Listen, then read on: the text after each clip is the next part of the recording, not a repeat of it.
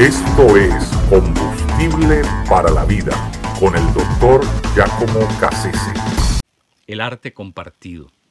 Fue un señor de nombre Hildebrando Gurlitz, a quien Adolfo Hitler encomendó eh, ¿verdad?, de rastrear obras de arte muy importantes que estaban bajo el control de familias judías. Este señor era un crítico de arte alemán y comenzó a rastrear estas obras eh, y por supuesto comenzó a saquear a estas familias de todo ese arte que, tenían. Y, obviamente eh, fue algo eh, vergonzoso, despiadado, grotesco lo que este señor hacía para poder quedar en control él.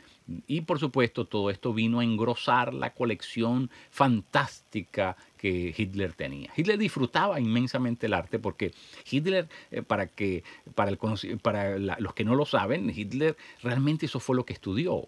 Realmente Hitler se definía a sí mismo como un artista, él estudió arte y eso era lo que realmente le gustaba. Su carrera militar fue puramente fortuita, eh, ¿verdad? Pero realmente lo que él disfrutaba era el arte, por eso terminó siendo un gran amigo del compositor alemán Wagner y, por eso estaba siempre a, la cacería de estas grandes mm, obras, obras mm, plásticas, estos cuadros famosos. Eh, el caso es que este señor eh, Gurlitz, le, daba a Hitler una gran cantidad de esas obras, pero también se quedaba bajo cuerda con, con una gran cantidad de ellas y las fue acumulando, las fue, ¿verdad?, protegiendo. Y, 60 años después de terminada la, Segunda Guerra Mundial, eh, le descubren a la familia, al hijo llamado Cornelio Gurlitz, le, descubren en su casa de Múnich, ¿verdad?, una cantidad exagerada de obras famosas que esta familia había logrado eh, almacenar durante la Segunda Guerra Mundial. Eh, una cosa insólita, em, em, sótanos llenos, repletos de obras de arte, em, eh, lugares, ¿verdad?, secretos donde las, almacenaban. por décadas estas obras no fueron expuestas, nadie conoció estas obras, no estuvieron en ningún museo, no, no, no hubo quien pudiera disfrutarlas porque esta, gente las tenía, ¿verdad?, acaparadas eh, de mala manera. Y, por supuesto, eh, por supuesto, finalmente llegaron a, la luz pública, a los museos, después que se les decomisó a esta familia todas estas piezas majestuosas, famosas, que habían estado bajo sombra, ¿verdad? Bajo el disfrute solamente privado de esa familia. Caso contrario es el caso de una mujer llamada Johanna eh, Wenger, que fue la esposa del hermano mayor de Vincent Van Gogh, llamado Otto. Otto, eh, curioso, pero murió eh, seis meses después de haber muerto Vincent Van Gogh. Quiere decir que para el 1890 esta mujer, Johanna Wenger, quedó como única albacea de todas las obras de Vincent Van Gogh, el cual nunca vendió ninguna de ellas, por lo tanto las tenía todas. Pero a pesar de que Vincent Van Gogh nunca logró convencer a nadie que le comprara una obra, nunca vivió de eso porque nadie creía que realmente eso era arte, esta mujer se empeñó y gastó sus últimos 35 años de vida en calidad de viuda a demostrarle al mundo que Vincent Van Gogh realmente era un genio.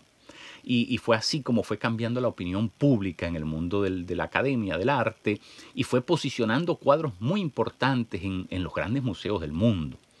Finalmente, en el 1924, un año antes de morir, eh, vendió eh, o cedió el último de esos cuadros de Vincent Van Gogh, el cual terminaría unos años después en la eh, Galería Nacional Británica, por el cual, insólito, se pagó más de 39 millones de dólares. ¿Quién lo iba a pensar? Así que eh, ella quería que Van Gogh se hiciera, fuera un arte público, que todo el mundo lo pudiera disfrutar, que todo el mundo lo pudiera conocer. Dos acercamientos completamente distintos a las obras de arte, ¿no es cierto? El que las quiere disfrutar en lo privado exclusivamente, de manera privatista, y el que quiere que eso se dé a conocer a todas partes del mundo.